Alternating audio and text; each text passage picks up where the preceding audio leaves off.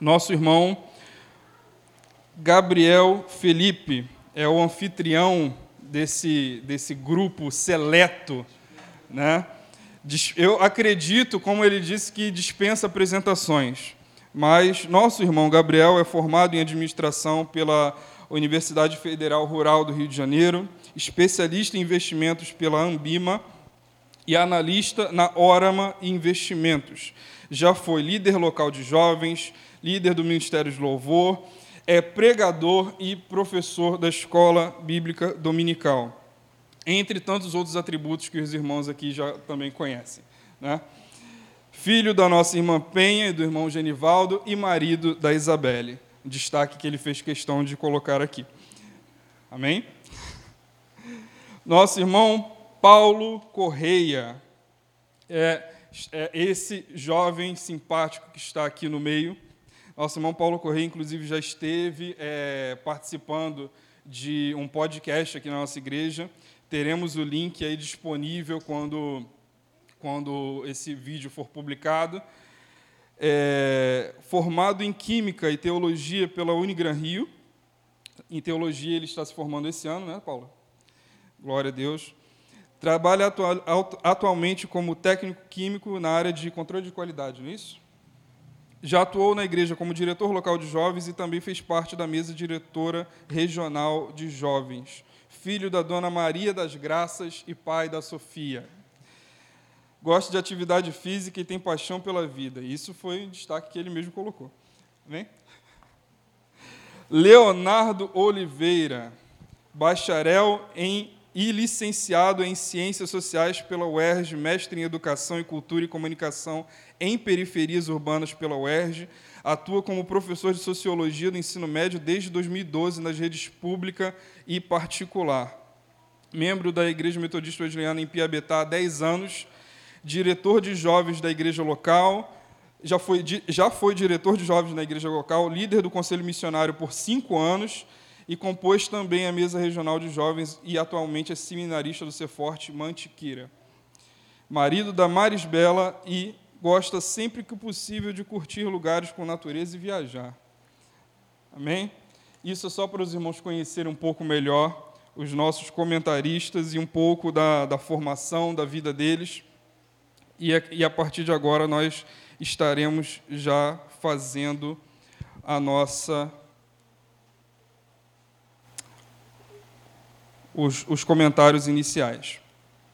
Gostaria de, na ordem por idade, aqui eu não gravei exatamente a idade de cada um, mas eu vou começar pelo mais velho, depois para o mais novo. Né? O Gabriel já ficou feliz, né? mas eu não sei por que, que ele, ele faz questão de dizer que era o mais novo.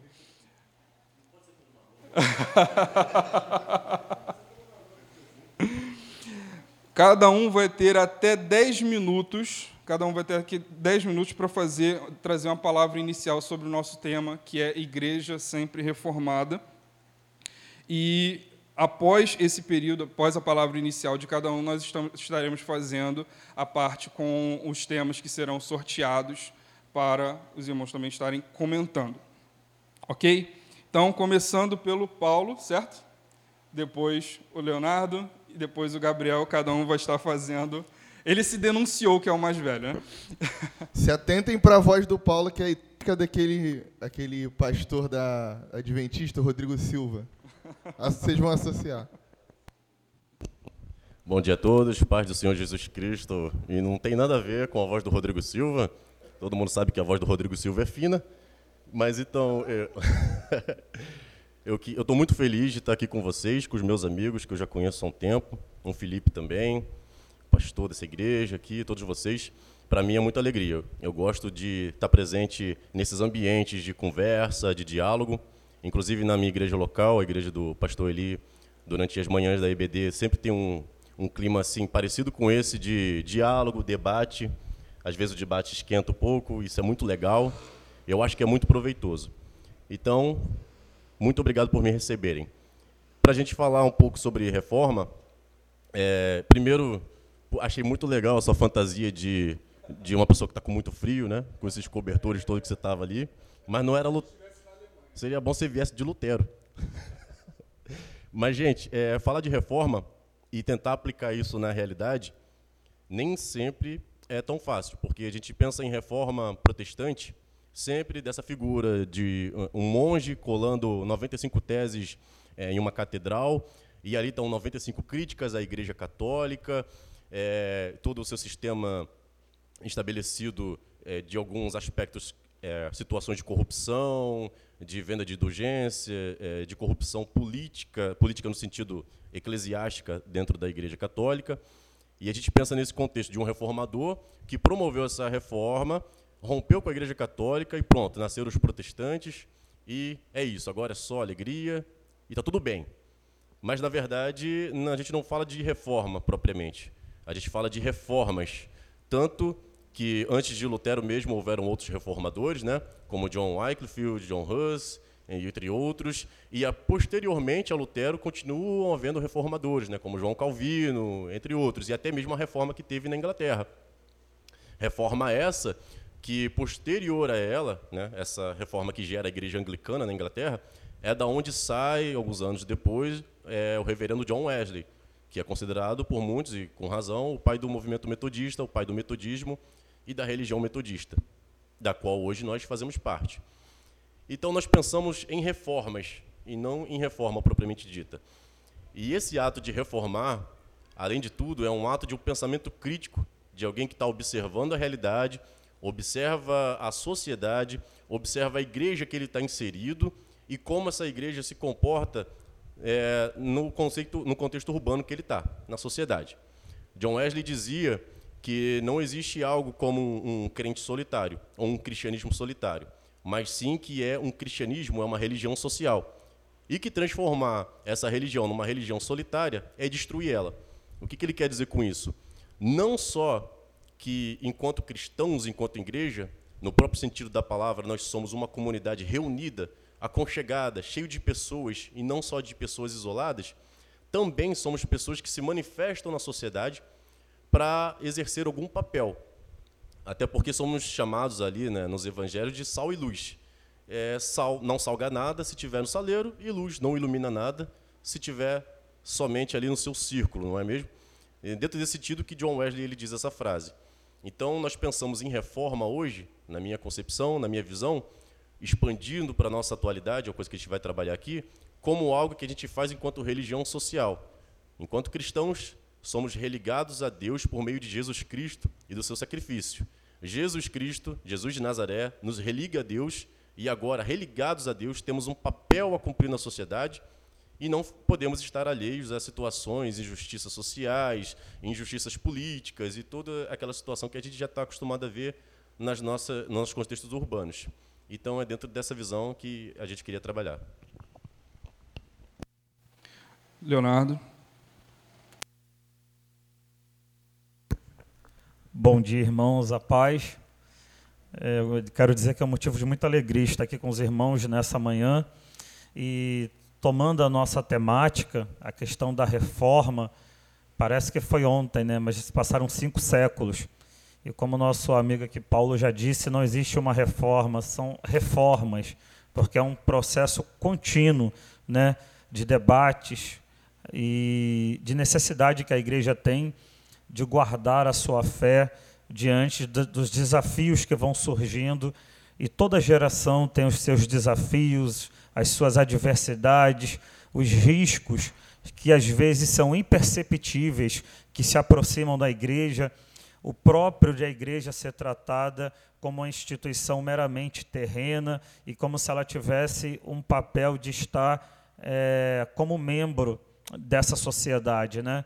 E nós sabemos que a natureza humana é pecaminosa, é, mas a própria Bíblia nos diz que nós devemos não nos conformar com este mundo. Romanos 12. E o grande problema da igreja foi quando a igreja ela foi institucionalizada ao ponto dela se tornar parte do, do Estado, da questão política. Isto acaba por é, comprometer o papel da igreja enquanto uma instituição também espiritual, né? A igreja ela não é parte desse mundo, embora ela esteja nesse mundo, embora ela seja, embora o evangelho seja também social, a sua essência é o reino, é espiritual. e nós temos que ter cuidado de tempos em tempos, e talvez seja um equívoco acharmos que somente lá no século XVI havia necessidade de se reformar e se fazer um esforço para guardar as nossas a nossa regra de fé, os nossos princípios do cristianismo.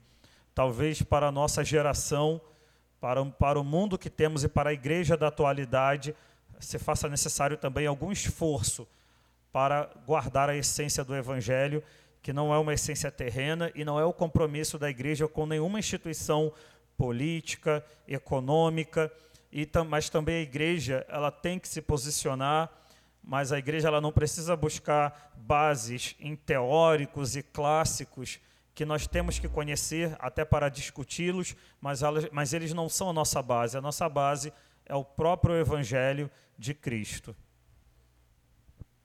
Gabriel.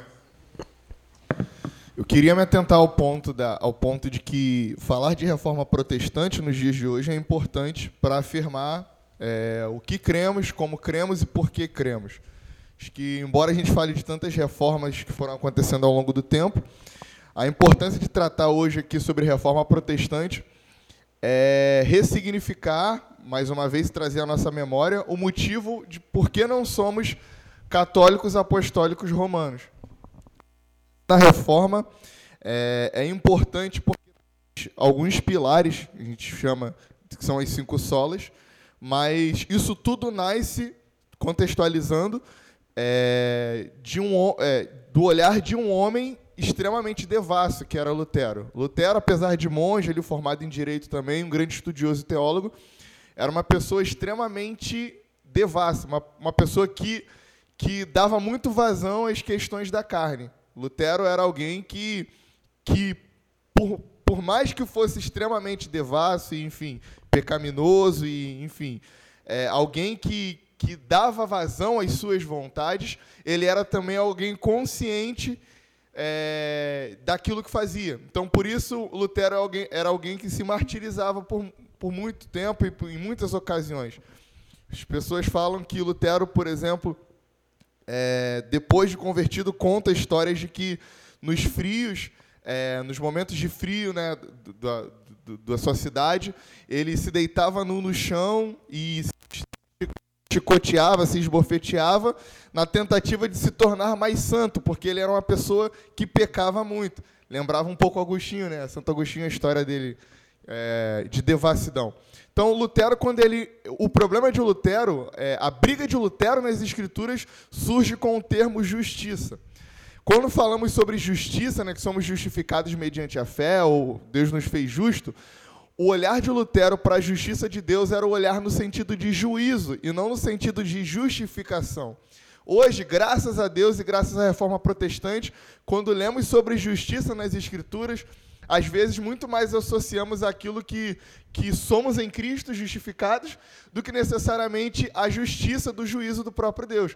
E às vezes isso é até um pouco perigoso, né? porque nos tempos de hipergraça, a gente esquece que Deus é um Deus que julgará todas as coisas. Por isso que muita gente hoje em dia tira aquela fotinho lá de biquíni na praia e, e aí, enfim, mostrando tudo e bota, só Deus pode me julgar. E a gente fala, caramba, isso deveria te preocupar, porque se só Deus pode te julgar, isso é bem perigoso. Então, assim, o conceito de, justi de justiça para Lutero, a briga dele surge aí. Até que ele lê aquele texto, o justo viverá pela fé. E ele passa a entender que a salvação não depende mais dos esforços dele, da obra que, das obras que ele poderia realizar, mas tão somente da graça de Cristo Jesus. E aí nós entramos nas cinco solas, que são, a gente chama que são mais ou menos que são os pontos ali, pilares da reforma protestante. Sola gratia, somente a graça. A graça de Cristo é suficiente. Efésios 2:8, pois vocês são salvos pela graça, por meio da fé, e isso não vem de vós, é dom de Deus. Segundo sola, sola fide, somente a fé. A fé em Cristo é suficiente. Somos justificados mediante a fé e não mediante as obras. Esse é, por exemplo, uma das diferenças nossas para os nossos queridos católicos apostólicos romanos. Os irmãos católicos creem que eles podem ser salvos por meio das suas obras. Nós cremos que somente por meio da fé em Jesus Cristo. Romanos 3:28, pois sustentamos que o homem é justificado pela fé, independente da obediência à lei. Terceira sola, solo, solos Cristo.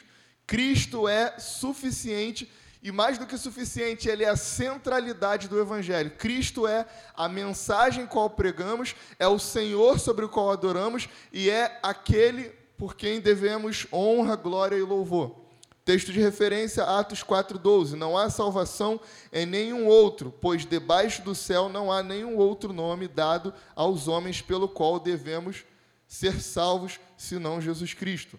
Sola Escritura, somente a Bíblia. A Bíblia é a nossa referência, o nosso manual, o nosso livro, a nossa inspiração. É dali pelo qual ouvimos todas as outras vozes e percebemos se essas vozes têm consonância ou não com o Evangelho. 2 Timóteo 3,16: Toda a Escritura é inspirada por Deus e útil para o ensino, repreensão, para a correção e a instrução em justiça. E por último, só lhe deu glória. A glória seja dada somente a Deus. É a Ele quem devemos todo louvor e toda adoração. 1 Coríntios 10, 31. Assim quer vocês comam, bebam ou façam qualquer coisa, façam para a glória de Deus. Glória a Deus. Eu acho que só nessa, nessa pequena introdução a gente já consegue extrair muita coisa e aprender muita coisa, na é verdade. Mas a partir de agora, a gente vai entrar num momento muito importante e eu gostaria de passar algumas regras, algumas. É, é uma questão de organização que nós precisamos é, estabelecer aqui. Serão sorteados alguns temas e, além do, do, tema sorteado, também vai ser sorteado o nome de um dos três. Né? A gente não vai seguir mais só essa, essa sequência de idade, é, ou nada parecido, ou nome, né, ordem alfabética. Não, os nomes vão ser sorteados para a gente fazer algo bem justo. E cada um de vocês vai ter entre 3 e 5 minutos para fazer o comentário sobre esse tema. Está fazendo a apresentação do tema e vocês vão ter 3 a 5 minutos. Após esse período, do que for sorteado, aí vai ser aberta a oportunidade para um dos outros dois fazer um comentário de uma, um comentário, um acréscimo, alguma colocação ou algum ponto divergente sobre o que o outro falou de um a dois minutos. Tá? Eu vou cronometrar isso daqui com uma certa flexibilidade, mas é só ninguém abusar que a gente sai daqui dentro do tempo certinho. Tá certo? Então vamos lá. Primeiro tema: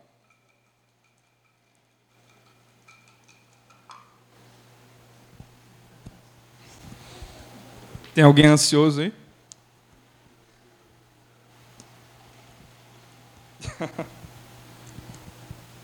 Bom, esse tema, curiosamente, acabou de ser citado.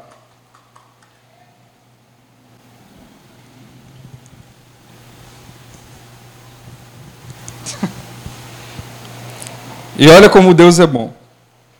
Você vai ter um pouquinho mais de tempo para falar sobre ele, Gabriel. As cinco solas hoje, as cinco solas hoje, elas são respeitadas ou seguidas em 1618, aproximadamente 100 anos após o início da Reforma Protestante, um teólogo, eu não, não tenho certeza agora se holandês realmente ou alemão, mas acredito que ele era holandês, ele cunhou esta frase que usamos como base para esse tema. Mas, mais ou menos nessa época também, essa lista de, de direcionamento, vamos dizer assim, que são as solas, né? somente a graça, somente a fé, somente a Escritura, somente a Cristo, só a Deus glória. Essa lista, ela também só foi concluída dentro desse período, muito depois do início da Reforma Protestante. E essa lista ela foi criada a partir de, de algo que Lutero também iniciou, quando ele fala que é somente a graça, somente a escritura, somente a fé. Essa lista ela foi concluída depois para dar um direcionamento do que, do que seguir, porque o povo seguia muitos, é, é, é, tinha muitos direcionamentos, tinha sacramentos, tinha obrigações, é, coisas que precisavam fazer para eles se achegarem a Deus. E a partir da reforma se tem a ideia de que agora para você é, se santificar, para você se, se chegar a Deus, para ser salvo, você só precisa somente dessas cinco coisas. Então, Gabriel, por favor, agora continue o seu comentário a respeito das cinco solas e depois os irmãos vão ter oportunidade de falar também. Respondendo. Quanto tempo eu tenho? Três a cinco minutos. Tá, vou ser sucinto. Se as cinco solas são respeitadas nos dias de hoje, a resposta é, para mim é que evidentemente que não.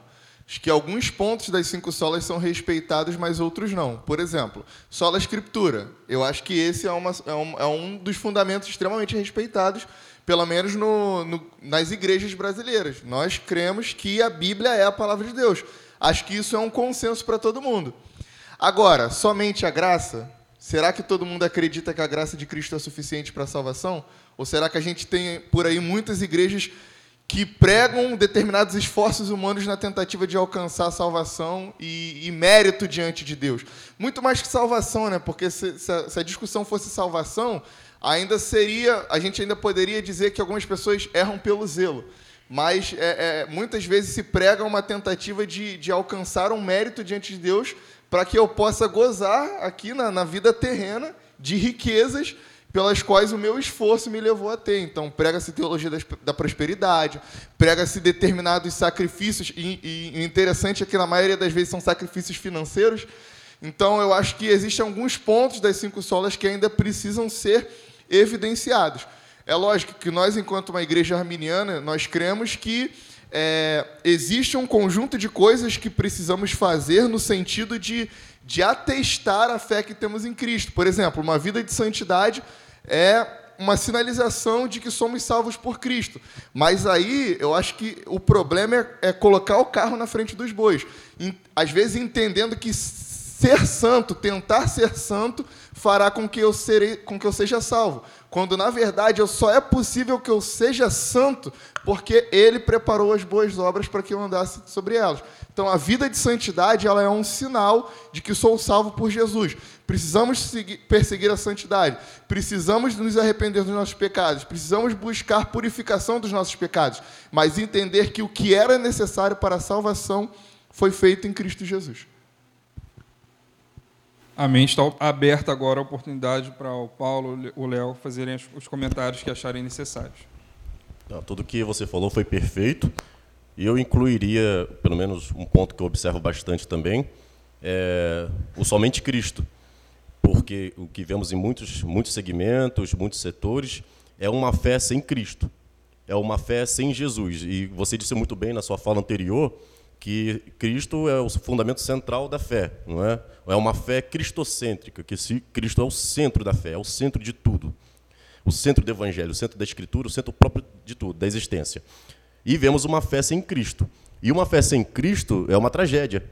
Porque uma fé sem Cristo, você tem é, ali a falta de comunhão, você tem a falta de zelo, a falta de comprometimento com a evangelização, porque a evangelização é para anunciar Cristo, é para anunciar Jesus Cristo, e também a, a falta de solidariedade, falta de amor e falta de partilha. Então, uma igreja sem Cristo, ela é realmente, essencialmente, uma tragédia. E em muitos segmentos é o que a gente vê também. Leonardo? Eu concordo com a fala do Gabriel, né?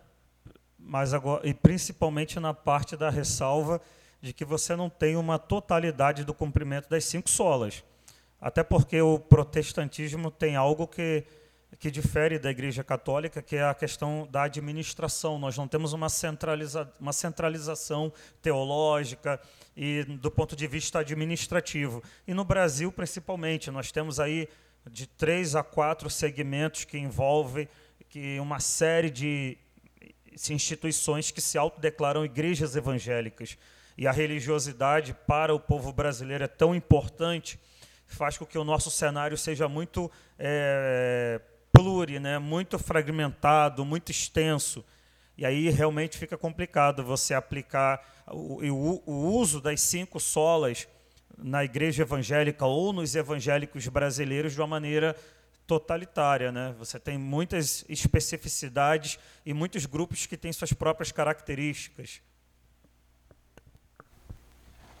Amém. Mais alguém quer fazer algum comentário? Um minuto, se achar necessário. Gabriel, Paulo? Não? Eu queria só ressaltar o ponto que o Paulo falou é importante, de somente Cristo e Cristo é suficiente, porque eu acho que uma, acho que uma coisa que pesa muito na América Latina, assim, não só no Brasil, eu percebo que isso é uma característica assim do, do povo sul-americano. A gente precisa de uma figura carismática, seja política, seja evangélica, seja, enfim, de, a gente precisa de uma figura para admirar. E muitas vezes, muitas igrejas têm a cara dos seus líderes. Muitos movimentos evangélicos têm a, a, cara dos seus precursores e não a cara de Cristo.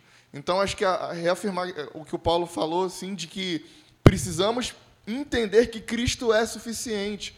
E, e, mais do que suficiente, ele é unicamente suficiente. Ah, mas essa igreja, se o fulano de tal sair da igreja tal, a gente é de uma igreja que tem um sistema itinerante de pastores. Ah, mas se o pastor sair da fulano de tal sair da igreja tal, aquela igreja vai acabar. Não, Cristo é o Senhor da igreja e Cristo é suficiente. E, gente, e falta isso em nós, porque muitas vezes, até pelo amor, pelo, pela, pelo testemunho de vida uns dos outros, a gente se apega muito a figuras, mas Cristo é suficiente.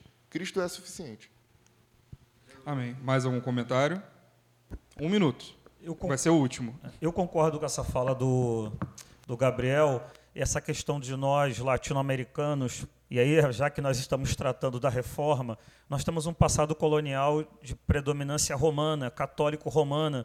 E aí tem um conceito de um camarada, de um sociólogo alemão chamado Max Weber, que é o conceito de patrimonialismo e que o historiador Sérgio Buarque de Holanda traz para o Brasil em 1936. Nós, latino-americanos, nós somos patrimonialistas, nós não entendemos o que é público e o que é privado.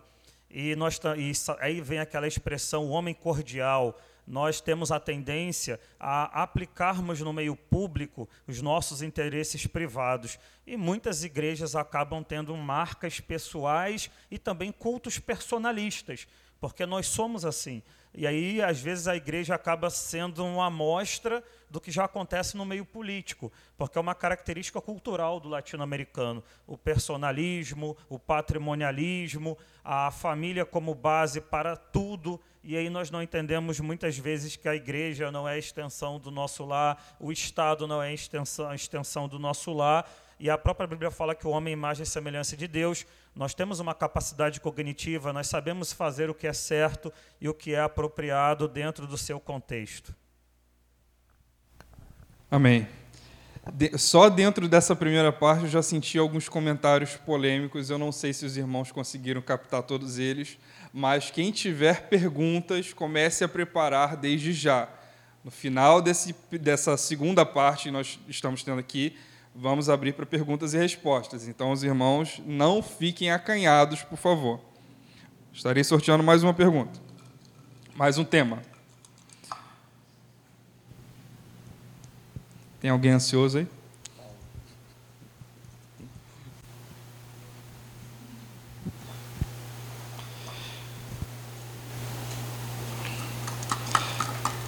É claro que o nome do Gabriel já saiu, né? vai voltar novamente.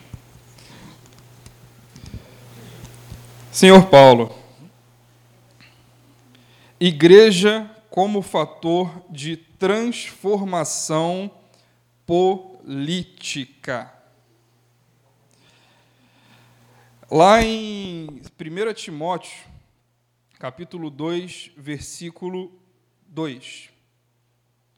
Orem em favor dos reis e de todos os que exercem autoridade, para que vivamos vida mansa e tranquila, com toda a piedade e respeito. Versículo 3. Isto é bom e aceitável diante de Deus, nosso Salvador. Verso 4. Que deseja que todos sejam salvos e cheguem ao pleno conhecimento da verdade. Nós sabemos o quanto que a questão política, a questão de Estado, de governo, ela, ela é importante para os nossos dia a dia e o quanto que nós temos conflitos religiosos por conta disso, por conta da, da interferência na, da política na igreja, da igreja na política.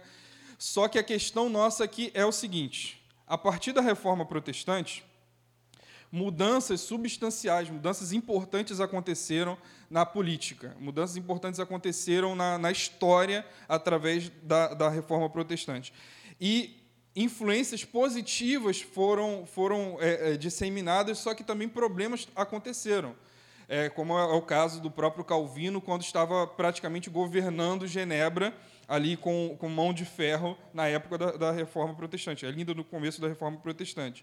E nós vemos a, é, os reformadores influenciando políticos, influenciando reis, influenciando príncipes, influenciando governantes nas mais diversas áreas.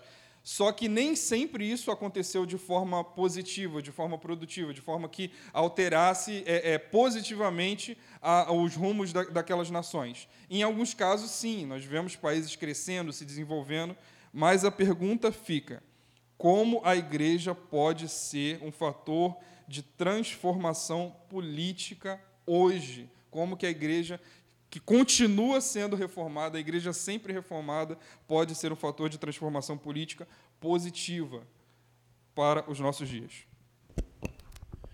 Primeiramente, entendendo o seu lugar e o seu papel. Igreja é parte da sociedade, é claramente estabelecida já uma instituição presente já desde muitos anos, né?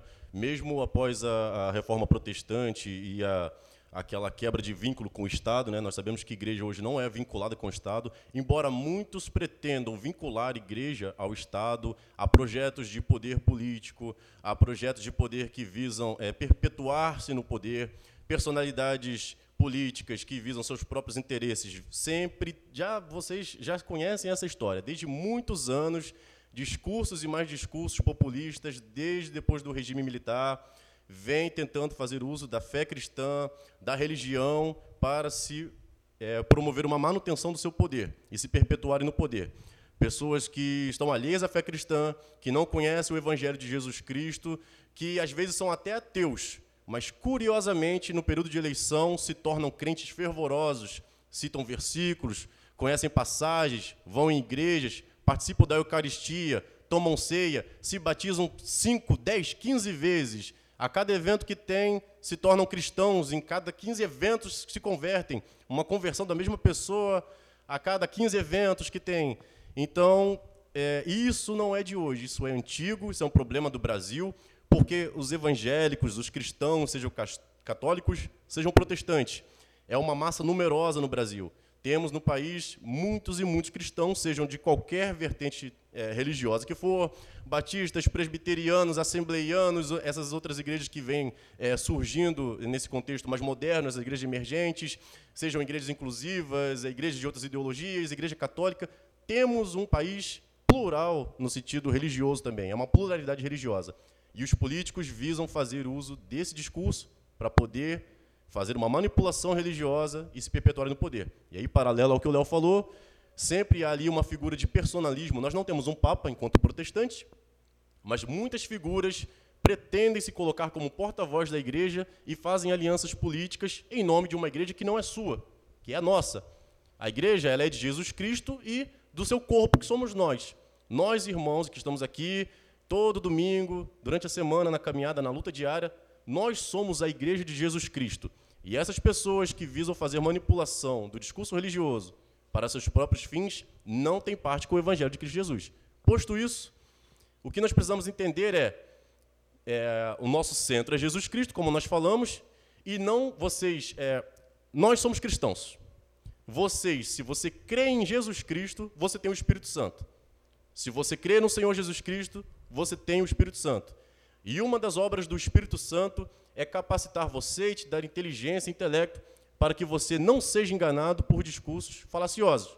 Então, meus amigos meus irmãos, enquanto cidadãos que fazem parte da sociedade, façamos uso dessa capacidade que nós temos de pesquisar em épocas de eleições, ver o que os políticos estão propondo, ver as emendas, as PECs, as propostas que eles estão votando no Congresso, o que, que ele votou que vai de encontro com a fé cristã, o que, que ele votou, deixou de votar que vai a favor da fé cristã ou vai contra. Prestemos atenção nisso. E, acima de tudo, contra o, o partidarismo e o personalismo. Não aceite discurso de evangelista, de missionário, de pastor que diz exatamente o nome de quem você deve votar. Não. Você é capacitado de intelecto e de personalidade própria. Com o Espírito Santo de Jesus Cristo, pesquise, tire suas próprias conclusões e saiba em quem votar. Uma pessoa que é alinhada ou não com o Evangelho de Cristo, com a pauta que a gente pretende, mas não no nome específico que alguém falou. Nunca façam isso, porque isso é manipulação religiosa. É mais ou menos isso que eu queria falar. Glória a Deus. Está começando a esquentar, irmãos. Já está um pouco calor lá fora, mas está começando a esquentar aqui dentro também. Um minuto, um a dois minutos para cada um fazer comentário. Ah, pode, pode, com certeza. Você já vai ser o próximo, mas pode. É, é interessante que você vai vivendo um pouco mais e você vai vendo que os atores sociais, os indivíduos têm a mesma postura, o mesmo comportamento. Ano ímpar dificilmente aparece político na igreja. Não sei se você já tiver alguém aqui, né? Agora ano par com certeza. Quando chegar fevereiro em diante, vai aparecer gente, aí tira foto com a família, bota nas redes sociais, é um homem de família, um conservador, um religioso e etc. E o, o, pior de tudo é quando a igreja se gera esse compromisso político, botar um político, um partido, seja qual for, no púlpito da igreja e, como eu posso dizer, atrelar o sermão da igreja a um projeto de poder.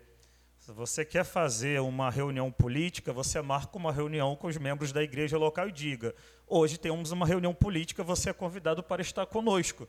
Mas jamais o um momento de culto. As pessoas trabalham a semana inteira e o único momento, às vezes, da pessoa se desligar do seu mundo, das suas aflições, é o momento de culto. Que ele pode chegar aqui no culto, louvar ao Senhor, deixar aquelas lágrimas em alguns momentos, e às vezes a pessoa vem para a igreja sedenta, desesperada para ouvir uma palavra da parte do Senhor. Então é de uma responsabilidade muito grave a igreja se atrelar e, e se comprometer com um projeto político, seja ele qual for. É natural que na sociedade uma religião que esteja crescendo, que ela venha a ser procurada por quadros políticos. Nós no Brasil hoje nós somos 42 milhões de evangélicos. Não dá para é, desprezar um eleitorado desse que é quase o eleitorado do segundo candidato na última eleição presidencial. Mas aqui a Igreja do Senhor, independente de ser no Lote 15, no Amorim, em qualquer bairro, o culto é um momento de intimidade com Deus um momento espiritual e não pode estar atrelado a nenhum compromisso humano ou terreno. Gabriel? É, eu nesse ponto assim, eu concordo muito com os meninos e eu quero louvar a Deus assim pela postura da nossa denominação, mas principalmente da nossa igreja local em relação a isso. Eu acho que a gente tem pessoas muito esclarecidas, graças a Deus. Mas eu queria só reafirmar que é, a importância do que os rapazes falaram aqui, a gente tem uma, enquanto cidadãos, nós temos responsabilidades políticas.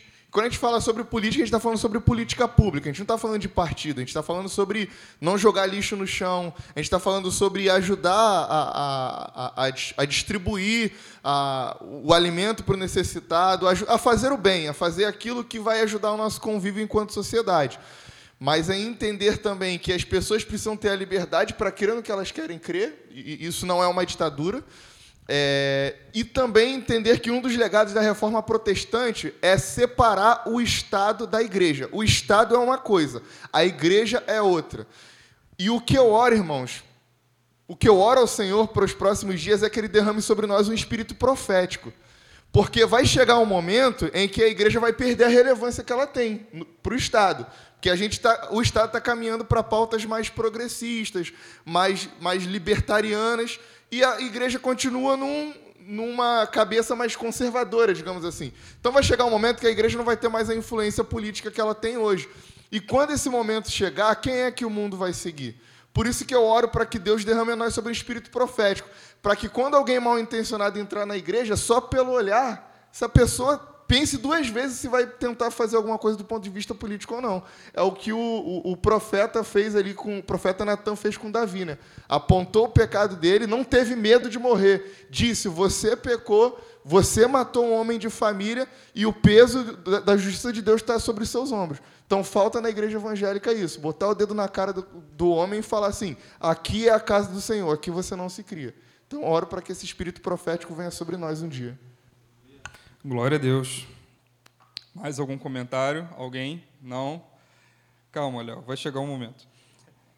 Você é o próximo, né? Já aconteceu o sorteio de dois nomes, então o Leonardo já vai ser o próximo aqui. O próximo tema já é dele. Já vou até devolver seu nome, porque daqui a pouco pode ser sorteado de novo. Vamos lá.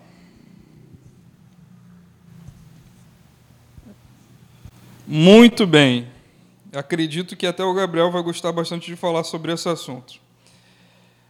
Há um bom tempo atrás, né, eu não sei exatamente quando foi o ano, mas eu tenho aqui a minha pesquisa. 1905 foi publicado um livro chamado Ética Protestante e o Espírito do Capitalismo. Né?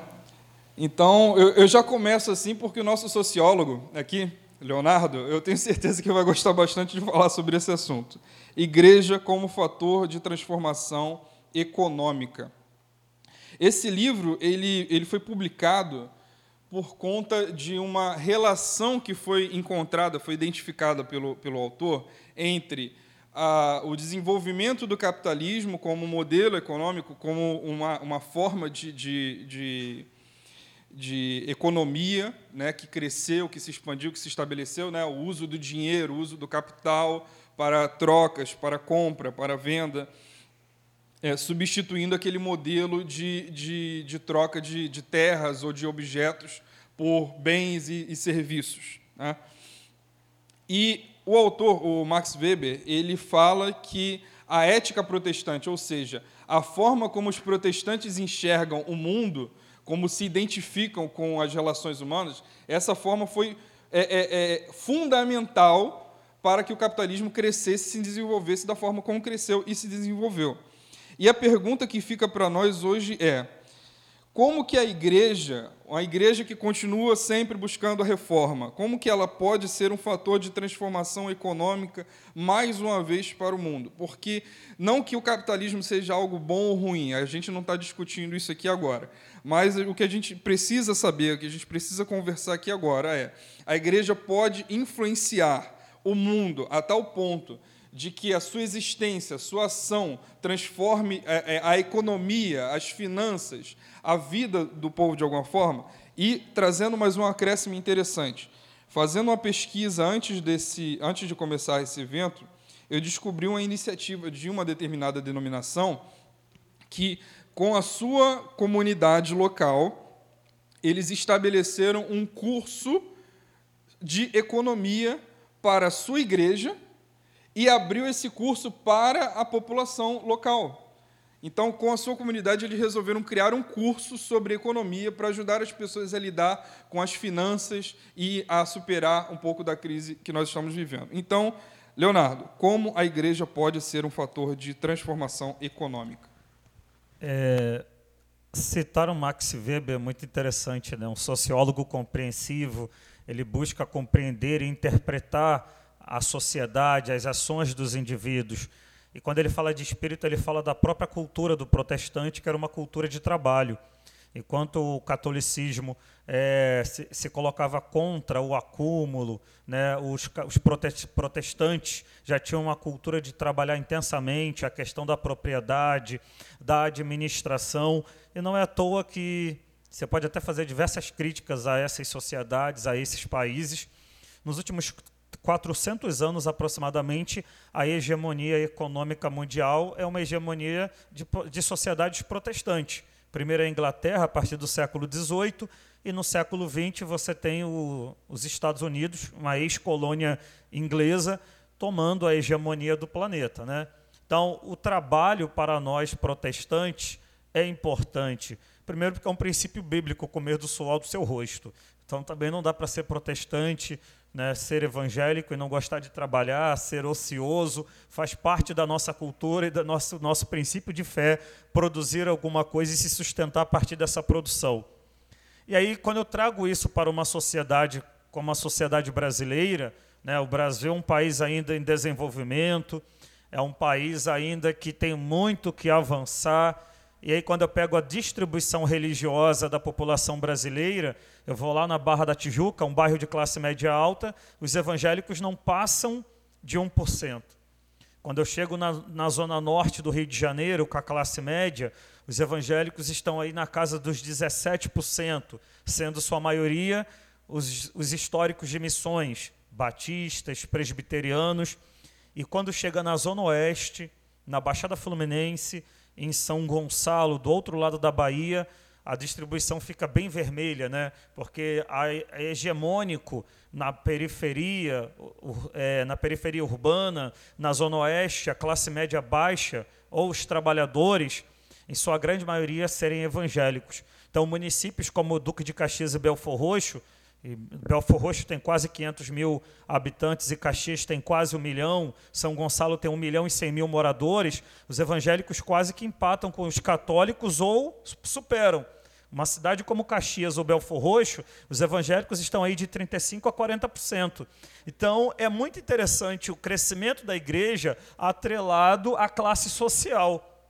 E vivemos um país que tem uma, uma série de problemas econômicos, existe toda uma ideologia consumista na nossa sociedade. Você é o que consome, você tem que trocar de celular todo ano, porque então você não tem status diante da população e provavelmente a igreja pode contribuir primeiro. Eu gosto muito de uma passagem lá de Deuteronômio, quando o profeta estabelece que a terra vai descansar tanto tempo e produzir tanto tempo.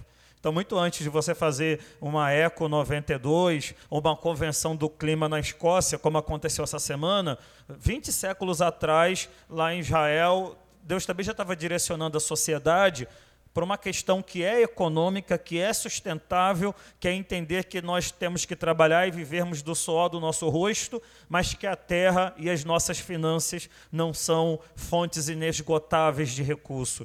E que temos que ter sabedoria, temos que ter inteligência econômica. E quando Weber fala do espírito do capitalismo, ele está dizendo que o capitalismo é um sistema econômico que pauta pela racionalidade então você não pode brincar de administrar.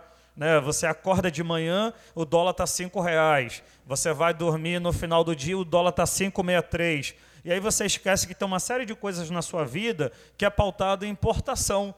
Você esquece, por exemplo, que na hora de mandar oferta para o missionário no campo, que ele, vai, que ele está vivendo em uma sociedade que tem uma moeda de uma moeda estrangeira que vale mais que a sua e que talvez os 200, 300 reais que você mande de oferta hoje para aquele missionário não tem o mesmo valor do mês passado. A igreja evangélica, ela também tem que ser racional, porque Deus deu essa capacidade para que nós fôssemos racionais e tivéssemos capacidade administrativa. Ser evangélico não quer dizer que eu tenho que ser irracional, que eu tenho que ser imprudente e, incapaz na minha administração. Né? E as sociedades protestantes na América do Norte, você pode botar os Estados Unidos, o Canadá, ou mesmo lá no Pacífico, Austrália, Nova Zelândia, que foi o modelo de país no meio da pandemia, a Nova Zelândia foi um modelo de administração pública e é uma sociedade protestante. A igreja tem muito que contribuir, mas infelizmente, e também porque nós não temos uma unidade administrativa, né? Você vê aquelas.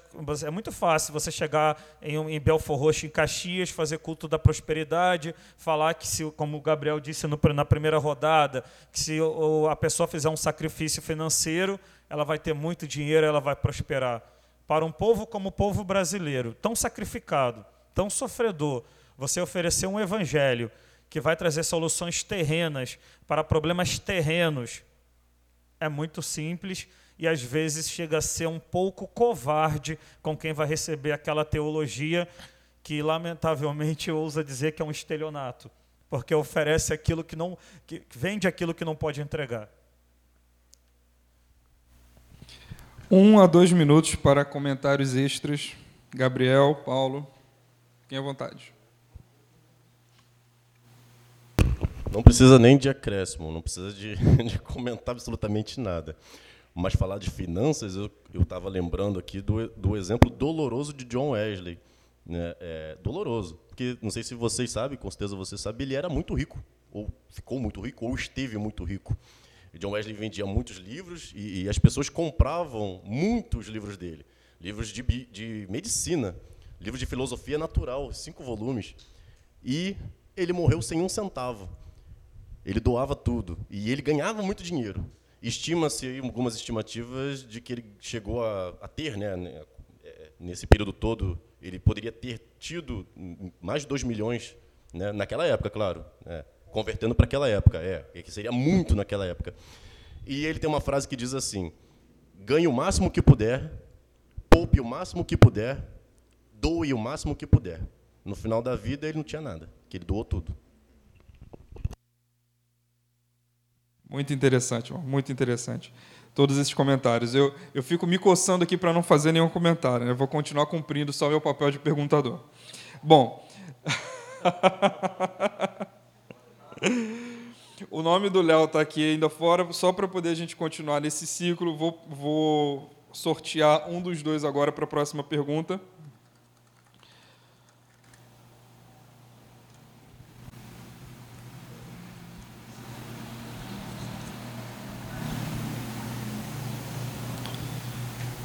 Não. É, sacudir um pouquinho, né?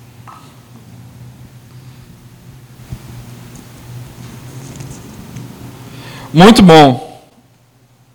Gabriel, essa vai ser para você. É, no Evangelho de João, Evangelho de João, capítulo 2. E também, esse, esse, esse, mesmo texto também está em Mateus capítulo 21, Marcos capítulo 11, Lucas capítulo 19. É, Jesus chega em Jerusalém, chega ali no templo, e encontra ah, os que vendiam bois, ovelhas e pombas, versículo 14, João 2, 14. E também os cambistas assentados. Tendo feito um chicote com cordas, expulsou todos do templo com as ovelhas e os bois, derramou o dinheiro dos cambistas pelo chão, virou as mesas e disse aos que vendiam as pombas: Tirem estas coisas daqui, não façam da casa de meu pai uma casa de negócio. Mercantilização da fé. Esse é o tema para você, Gabriel tomando aí como base esse texto, refletindo um pouco sobre esse texto e sobre muito do que a gente vê desde essa época que o Léo citou aqui na, na fala dele. A gente sabe que momentos de crise financeira, de crise econômica, são momentos em que a igreja muitas vezes cresce. Mas, infelizmente, por conta da crise econômica, por conta das dificuldades, a igreja cresce, às vezes, muitas igrejas crescem, vendendo algum tipo de discurso de ganho ou de prosperidade fácil. E agora, como lidar com essa questão da mercantilização da fé? Como ser uma igreja sempre reformada e é, ultrapassar essa barreira, derrubar esse, esse gigante que é a mercantilização da fé?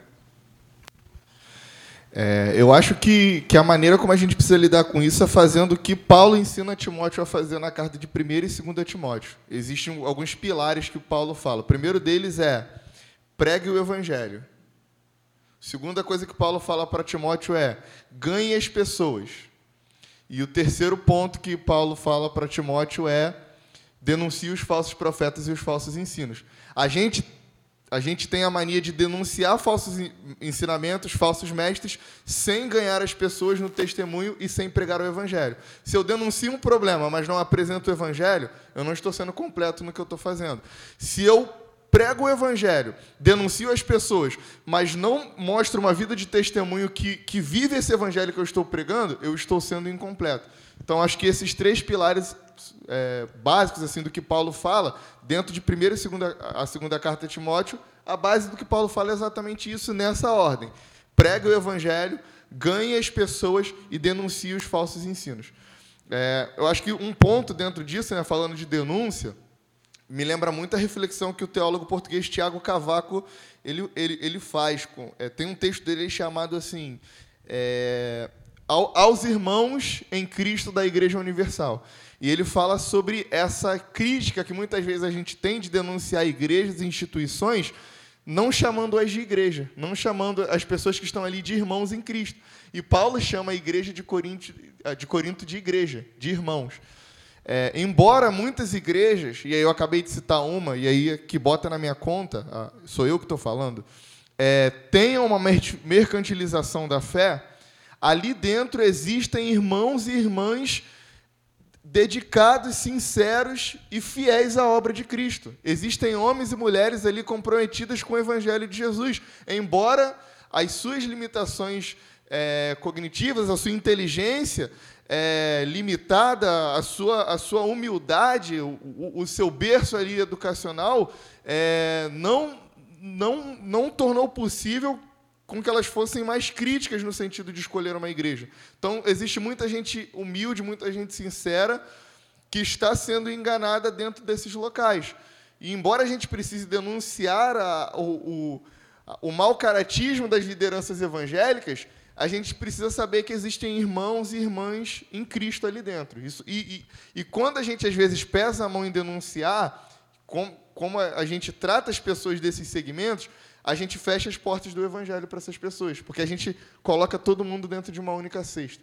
Eu trabalhei, eu trabalhei em banco e eu lembro de uma senhora que ia todo mês lá, ela tirava 300 reais do seu, da sua aposentadoria e chegou em determinado mês que o, o dinheiro do seu benefício era 135 reais. 135 reais. Falei, cara, como que uma mulher vive com 135 reais? Sem filhos, acho que dois filhos delas tinham morrido, ela não tinha ninguém. E ela sempre ficava tentando pegar empréstimo consignado. E eu lembro de um dia que ela chegou lá e, e aí o benefício dela era 300 reais. Eu já me perguntava, tinha uma amizade com ela, perguntava como que ela conseguia viver com 300 reais. E o primeiro mês que aquilo veio 135 reais, eu falei assim: é, por que, que o dinheiro da senhora veio assim? O que está acontecendo? Eu sempre ajudava ela lá. E ela falou para mim assim: eu, eu, eu tive que pegar um empréstimo no nome, porque o líder da minha igreja falou que eu precisava fazer uma oferta de de sacrifício a Deus. E aí eu dei, e aí por conta disso meu dinheiro veio pela metade. E aí, a partir daquele momento me subiu uma ira, e não só minha, mas dos meus companheiros de trabalho, a gente queria descobrir qual era a igreja, eu não vou falar aqui a denominação, mas eu já citei no começo, e para denunciar aquele homem. E aí muitas vezes a gente coloca tudo dentro do mesmo bolo, só que a gente não pode, a gente não pode esquecer que dentro dessas igrejas existem servos e servas fiéis de Jesus. A nossa denúncia tem que ser para os apóstatas que estão lá dentro, falam em nome do Senhor, não servem ao Senhor, não temem ao Senhor, mas naquele grande dia Deus os julgará. Está aberta a oportunidade para mais comentários. Leonardo, Paulo. Olha, eu acredito que algumas características da sociedade brasileira hoje, em muito se parecem com a Inglaterra do, do tempo de Wesley.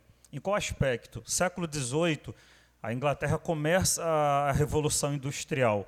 E um dos motivos de se criar a escola bíblica dominical é justamente as consequências da Revolução Industrial, a exploração de adolescentes que ficavam ociosos e não tinham o que fazer. Então, a escola bíblica dominical ela começa com uma finalidade espiritual e também social, que é tirada da, das ruas um bando de adolescentes que não tinham o que fazer. E a sociedade brasileira, né, a gente pensar a Inglaterra realizou uma revolução industrial há 400 anos, o Brasil realizou há 70 anos somente. A geração dos meus avós, dos nossos avós, era uma geração que veio do campo, uma geração rural. Dificilmente aqui alguém não tem um avô, uma avó que tem um pé no Nordeste, em Minas Gerais.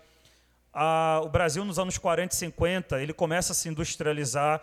Então, nós temos o chamado êxodo rural, que é o deslocamento de uma população do campo para as grandes cidades, que foi também o que aconteceu na Europa, e parte do excedente da Europa foi colocado em navio e despachado para o Brasil, para os Estados Unidos, e só na mídia que tem aquele núcleo de novela italiana romântico, que as pessoas estavam perdidamente apaixonadas, elas saíram da Itália, da Alemanha, vieram viver no Brasil no século XIX com amor. Né? Não, era necessidade. Da mesma forma que muitos dos nossos avós pegaram lá o chamado pau de arara, que eram aqueles caminhões no interior do Nordeste e vieram para o Sudeste para trabalhar em busca de uma vida melhor. O Brasil é esse país que muito se parece com a Inglaterra de 300 anos atrás. E aí o censo demográfico de 2010 estabeleceu que aqui na época, né, 191 milhões de brasileiros, apenas 29 milhões estavam no campo. Então o que, que acontece? Eu, se eu pegar, se eu botar lá no Google densidade demográfica, é a quantidade de pessoas por quilômetro quadrado.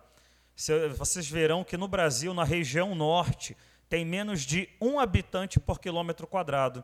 Aí quando eu chego aqui em São João de Meriti, que tem quase 500 mil habitantes, eu tenho quase 14 mil pessoas por quilômetro quadrado. É a maior densidade da América Latina. Nenhum lugar desse continente tem tanta gente como São João. Quem pega aqui o Vale do Ipepavuna durante a semana deve ter o prazer daquele ônibus vazio, confortável. Eu já trabalhei em Vilar dos Teles, eu sei o que é isso. Aí você imagine, hoje a população brasileira, com toda a crise que o Brasil tem, as grandes cidades têm 85% da população. Eu estou falando de um país que tem 212 milhões de pessoas. Não tem condições de vida para todo mundo. O nosso governo não está aqui, não tem capacidade de suprir todos os brasileiros. Talvez se quisesse, mas também não é a pauta.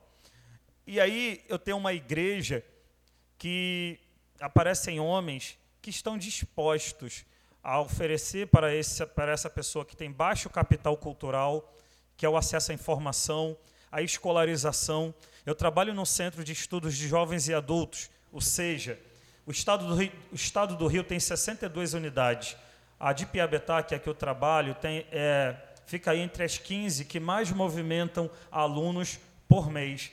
E vocês não têm noção da quantidade de gente evangélica que chega lá. Aquelas meninas que às vezes foram obrigadas a casar muito cedo, porque a família, um achava, porque a família achava que para ela se iniciar e ter a vida amorosa, ela tinha que correr e casar. Só esqueceram de dar a esse jovem é, condições de entrar no mercado de trabalho, de se qualificar, de ter uma família. Ele não é viver só de amor. Né? As contas chegam todos os meses, todo mês. E aí, como é que essa igreja faz?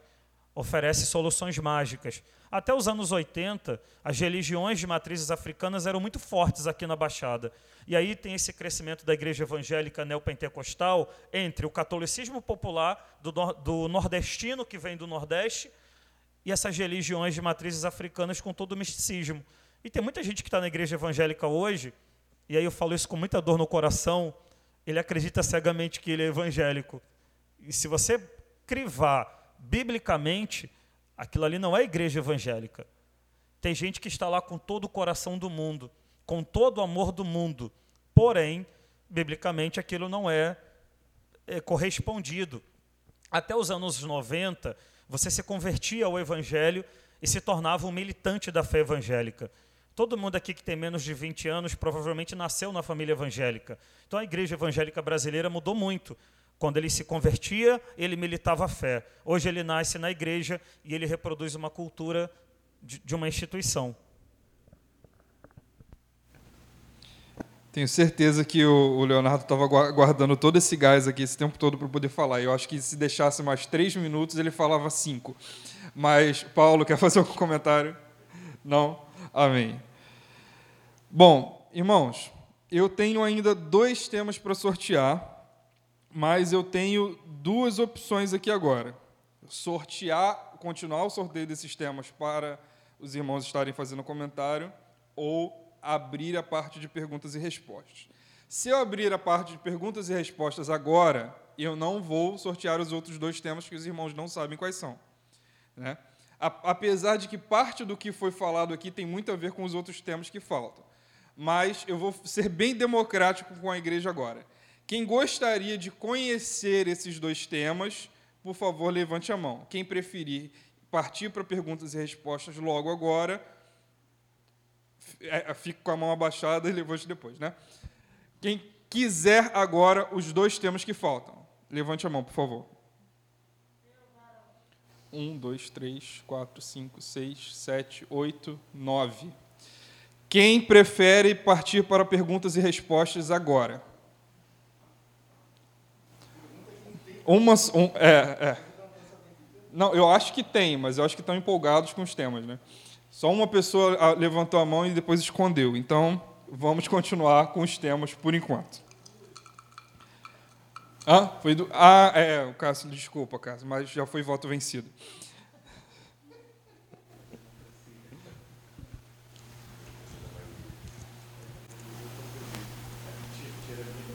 Muito bem esse tema aqui já foi falado, já foi um pouco discutido, mas eu fiz questão de colocar esse tema aqui à parte porque existe um motivo, porque existe uma diferença de, de abordagem. Nós falamos aqui já sobre igreja como fator de transformação econômica, igreja como fator de transformação política.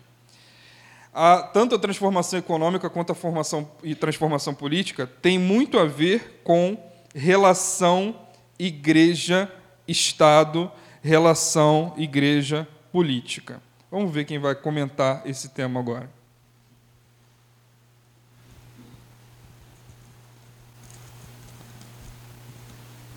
Vamos começar pelo Paulo. Paulo, Mateus capítulo 22. Mateus capítulo 22, a partir do versículo 15. Também Marcos capítulo 12, Lucas capítulo 20.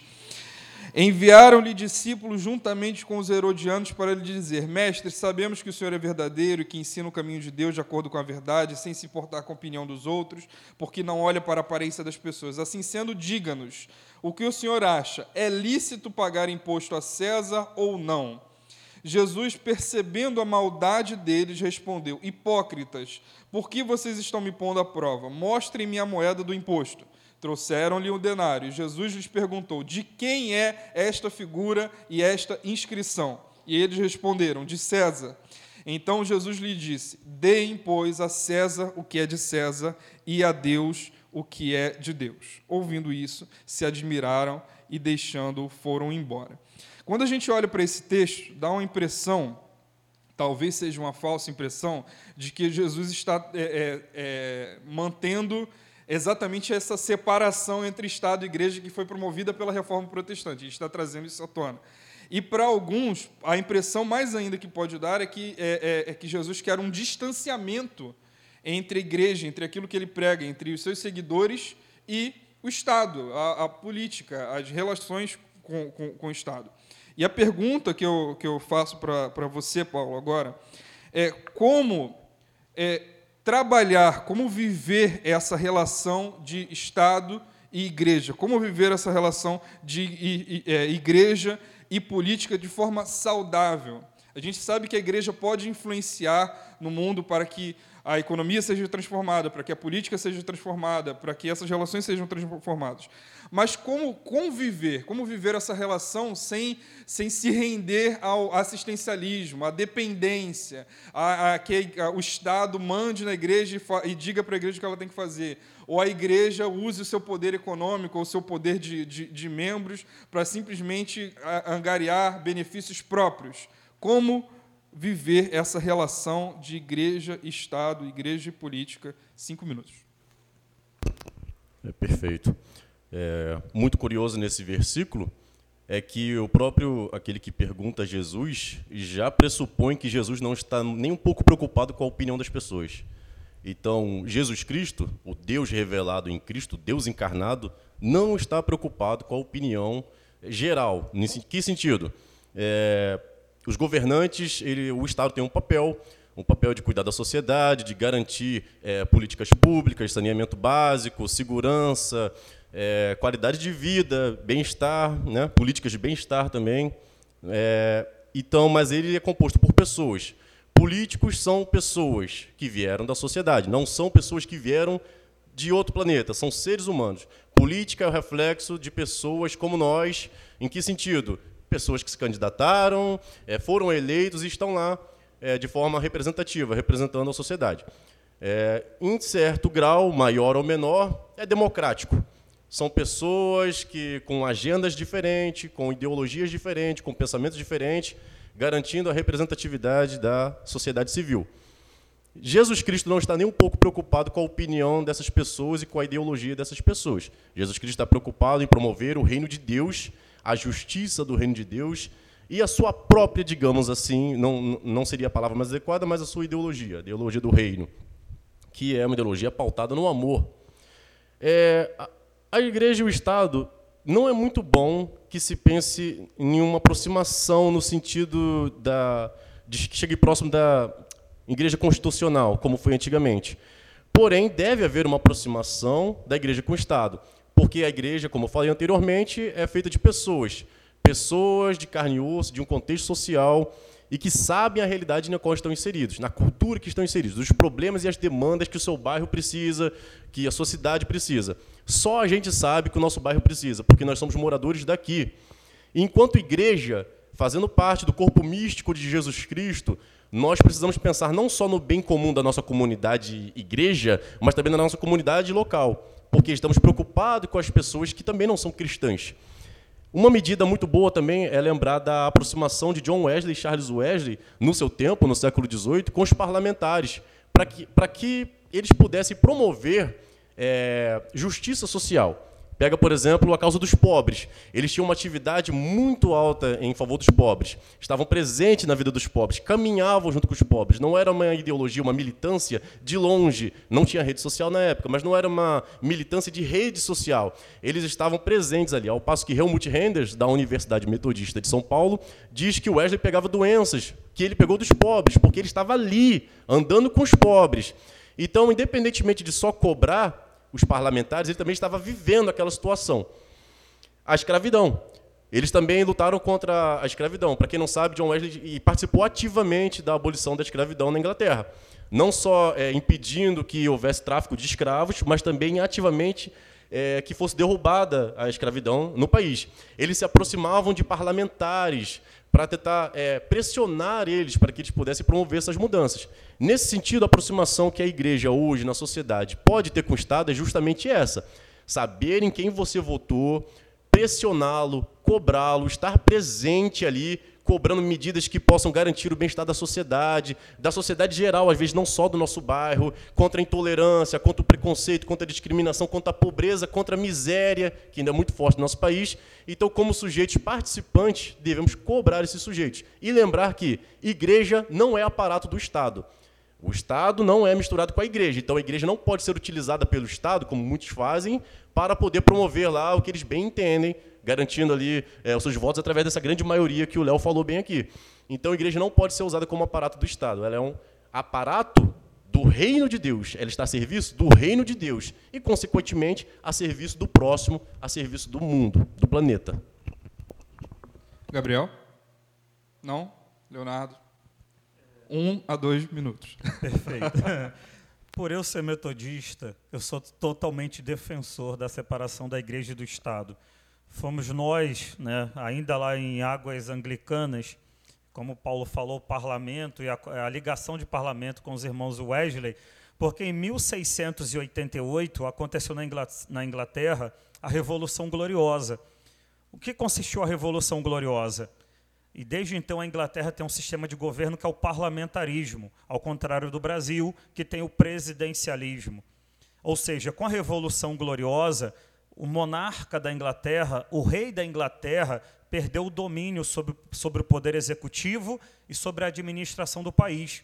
Quem governa o Reino Unido ou a Inglaterra não é a Rainha Elizabeth II, ela só é chefe de Estado. Quem governa é o Boris Johnson, o primeiro-ministro. E é interessante, porque a Rainha da Inglaterra também é chefe da Igreja é, Anglicana. Quer dizer, que fomos nós, protestantes, que primeiramente iniciamos o movimento de separar a igreja do Estado e não subordinar a igreja a nenhum projeto de poder político. E quando nós estudamos, por exemplo, a independência dos Estados Unidos em 1776, nós negligenciamos que a partir do momento que as 13 colônias da Inglaterra na América estão se emancipando, estão conquistando independência, elas estão dando adeus ao rei da Inglaterra e, consequentemente, a igreja anglicana. E por isso nós, metodistas, estamos aqui hoje, porque a igreja anglicana é uma igreja do Estado inglês. E no metodismo, a igreja não é um apêndice, nem uma extensão do Estado e do poder político é, estabelecido. Consequentemente, eu posso trazer um exemplo. É, o Papa ele não é somente um chefe de um chefe político, né? Ele é também um chefe religioso. Ele não é somente um chefe religioso, ele é um chefe político. Na década de 20, há quase 100 anos atrás, é, Mussolini, que era o líder fascista da Itália, a palavra fascista está tão em moda no Brasil, foi através do, do Tratado de São João Latrão que o líder fascista Mussolini reconheceu a soberania do Papa sobre os seus territórios. Então, o Papa ele não é somente um líder religioso, ele é um chefe de Estado como o Bolsonaro ou como o Biden. Ele tem um país para ele que é o Vaticano. O Vaticano tem território, o Vaticano tem moeda e tem um exército, que é o exército da Suíça, que está à disposição do Vaticano. Já que estamos tratando de reforma e somos metodistas, por sermos metodistas, temos que liderar a independência da igreja diante do Estado. O Brasil, até 15 de novembro de 1889, tinha uma religião oficial, o catolicismo. Mas quando eu vou a Petrópolis, na Avenida Ipiranga, tem uma igreja luterana que surgiu 20 anos antes do Brasil deixar de ter uma religião oficial. Nós, metodistas, chegamos no Brasil em 1837, ou seja, o metodismo no Brasil começou em um estado religioso católico. E é por isso que a Cynthia Kinder, a esposa do Daniel Kinder, um dos primeiros pastores metodistas no Brasil, morre no campo missionário e ela foi enterrada no cemitério dos ingleses. Você sai da central do Brasil, à esquerda tem um cemitério dos ingleses, porque antes você só era enterrado em cemitérios católicos se você fosse católico. Olha que interessante, por que é tão importante a separação da igreja e do Estado e não subordinar a nossa pregação a nenhuma autoridade política constituída. Porque você tem que ser profeta de falar para o governante que ele está em pecado, que ele é impiedoso e que ele é antibíblico. Trazer um político à igreja só porque ele diz que é crente não quer dizer nada. Eu quero ver se a vida dele está compatível com Gálatas capítulo 5, se ele tem frutos do Espírito, ou ele se só usa jargão gospel.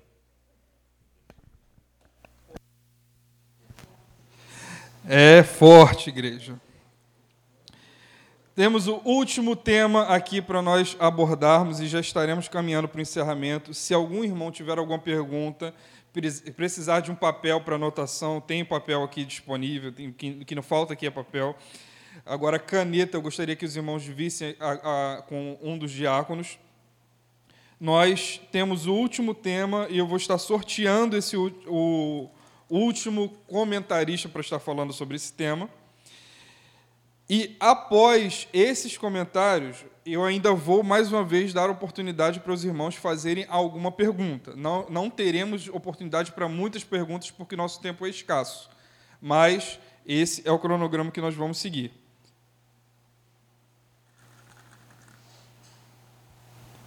Próximo comentário com Gabriel. Deuteronômio capítulo 5, versículo 6, 7 e 8 e 9 também. Eu sou o Senhor seu Deus que o tirei da terra do Egito, da casa da servidão. Não tenha outros deuses diante de mim. Não faça para você imagem de escultura, nem semelhança alguma do que há em cima do céu, debaixo da terra, nem nas águas debaixo da terra não adore essas coisas, nem preste culto a elas, porque eu, o Senhor, seu Deus, sou Deus zeloso, que visito a iniquidade dos pais e dos filhos até a terceira e quarta geração daqueles que me odeiam. Versículo 10: Mas faço misericórdia até mil gerações daqueles que me amam e guardam os meus mandamentos. O tema é idolatria. E apesar de quando se fala sobre reforma protestante, esse tema não ser tão comentado, tão falado, é, apesar de ele fazer parte do, de todo aquele escopo de mudanças de, de, da, da Igreja Católica Apostólica Romana para a Igreja Protestante, aqui no Brasil se fala muito, se aborda muito a questão da idolatria quando vai se evangelizar alguém de outra religião, que não se precisa ter ídolos, imagens, que isso é errado, que não se deve se dobrar diante delas. Só que é interessante a gente notar que até mesmo os próprios católicos têm argumentos interessantes para falar sobre as imagens, os ícones que eles usam. E hoje nós temos alguns outros problemas. Dentro da própria igreja evangélica, muitas vezes surgem ídolos. E muitas vezes a idolatria não é em cima só de uma imagem de escultura, não é em cima só de um ícone, não é em cima só de uma figura estampada, mas às vezes é em cima de algum tipo de cantor, de algum tipo de artista, de algum tipo de figura política que é seguida cegamente por aqueles que o propagam, aqueles que o defendem. Então, como numa igreja que sempre busca se reformar, uma igreja que sempre está se reformando, como lidar com a questão da idolatria, como não depender de deuses que podem ser controlados e sim depender somente de Deus. É, o, acho que o primeiro ponto é não idolatrando figuras carismáticas, líderes espirituais que se, que se denominam como porta-voz de Deus ou como uma voz evangélica é, de todo mundo, um representante evangélico, pelo qual muitas vezes não elegemos. Acho que essa é uma maneira comum de, de, de, nos portarmos. E a segunda maneira é não ter líderes gospel, né? principalmente nesse, nesse mercado da fé, é, falando do mercado de um ponto positivo, né? o mercado musical da fé, ele foi angariando ao longo do tempo uma, uma multidão de fãs e de admiradores ao ponto de se tornar é, é, idolátrico. Sabe? A gente tem aqui na igreja, não sei, vou chutar cerca de 30, 40 pessoas, não sei, acho que 30. Mas se a gente anunciasse hoje que talvez o Fernandinho ia cantar aqui, ou, sei lá, Aline Barros, o bairro todo viria. E não só de admiradores do trabalho deles, mas outros cristãos deixariam de, de, faltariam ao compromisso de suas igrejas locais para estarem aqui ouvindo. E a maneira como muita gente, muitas vezes a gente se porta né, diante dessas pessoas não é um tom de admiração, né? Às vezes pelo, pela unção da pessoa ou pelo ministério, mas é, é uma maneira de, de quem se porta diante de um ídolo. Então a gente, ao longo do tempo, até por aquilo que a gente já falou lá atrás, a gente tem esse comportamento de, de personalístico, né, de ter figuras para que a gente possa chamar de meu Deus, meu Senhor, meu Pai, meu Pai na fé. Então isso é, isso é um ponto perigoso. Acho que a, a, a, maneira que a gente tem que lidar, e aí agora eu falo que isso é um compromisso assim de vocês, enquanto irmãos que estão aqui ouvindo a gente, é entender que o lugar dos irmãos no domingo à noite, não é só sentado ouvindo o pastor pregar, mas é compartilhando aquilo que Deus deu para vocês, para que a igreja pudesse receber também. A gente tem aquela mania assim, não, quem tem que pregar é o pastor, o pastor que é bom em pregar. Ah, o Felipe que é bom em pregar. Ah, o Gabriel que é bom dar aula na BD. Não, o Senhor chamou você, o Senhor te deu uma palavra, o Senhor te deu uma revelação. Quando você abre a escritura em Salmo 23, você entende uma coisa, eu entendo outra, Isaac entende outra. E se aquilo tiver em consonância com a escritura, a, a, hermenêutica da igreja não pode, não pode descansar sobre o olhar de um homem. A interpretação de, do que Deus está fazendo no seu tempo não pode ser só aquilo que Deus falou para o pastor Miguel. Mas o pastor, Deus, ao mesmo tempo que falou para o pastor Miguel, ele confirmou para Karine, confirmou para Isabelle, confirmou para a irmã Silvânia, e etc. E o que Deus quer fazer na igreja, o, o, o segredo o maravilhoso da comunhão é isso: é o pastor sentar e receber de Deus aquilo que a irmã, que não, não tem cargo nenhum na igreja, ouviu de Deus durante a semana e ele pôde ser alimentado. Então, uma das principais maneiras de lidarmos com a idolatria dentro da igreja é parar com esse espírito de coitadismo, de vítima. Ah, não, Deus não me usa, eu não tenho esse dom, e deixar Deus falar com a igreja através da sua boca. Quando a gente fizer isso, a gente vai ter uma leitura comunitária do, do, do, que Deus quer fazer na sua igreja. A gente vai ter uma visão, uma hermenêutica, uma exegese coletiva. Ah, eu não entendo assim, mas o Cássio entende assim.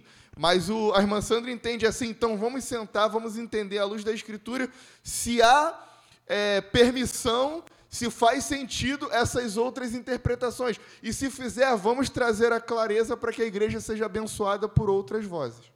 Acho que é isso. Está aberta a oportunidade para comentários de um minuto. A gente precisa agora remir o tempo. Eu queria só acrescentar uma, um pequeno detalhe na sua fala, é que é, você falou sobre ídolos, né? Alguns segmentos até o método é idolatrado. Às vezes o método é mais importante que o próprio evangelho, né? Se você não participar de uma determinada atividade, você aquilo ali não, não é uma bênção para sua vida. Tem essa também. Mais algum comentário? Vocês querem falar alguma coisa? Paulo, nada? Tem certeza? Então tá. Já, já se livrou da ansiedade, agora está mais em paz? Não... tá certo. Meus irmãos, está aberta a oportunidade para perguntas. Quem tiver alguma pergunta para fazer, levante a mão, nós estaremos é, ouvindo sua pergunta. Pastor Miguel, Cássio, mais alguém? Por favor, quem tiver alguma pergunta, não deixe para depois. Se tiver uma pergunta anotada, traga o papel aqui pela Isabelle, pela Talita, pelo Isaac. Vou começar pelo pastor Miguel, então, que levantou a mão primeiro. Pastor pode falar a pergunta, eu vou repetir ela no microfone. Ah, sim, tem o um microfone já chegando para ele aí. Pode falar no microfone, por favor, pastor.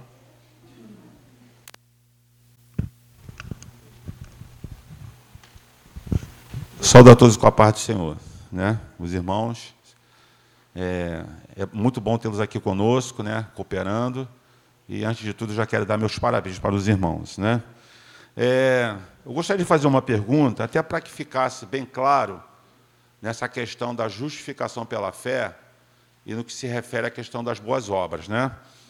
É, até mesmo porque a nossa tradição metodista, né? Ela sempre reconheceu a importância das boas obras. Tá? Então, a pergunta é a seguinte: como conciliar a justificação pela fé com a fala de Tiago, do capítulo 2, versículo 14, o menor 24, quando Tiago diz assim: Vedes então que o homem é justificado pelas obras e não somente pela fé.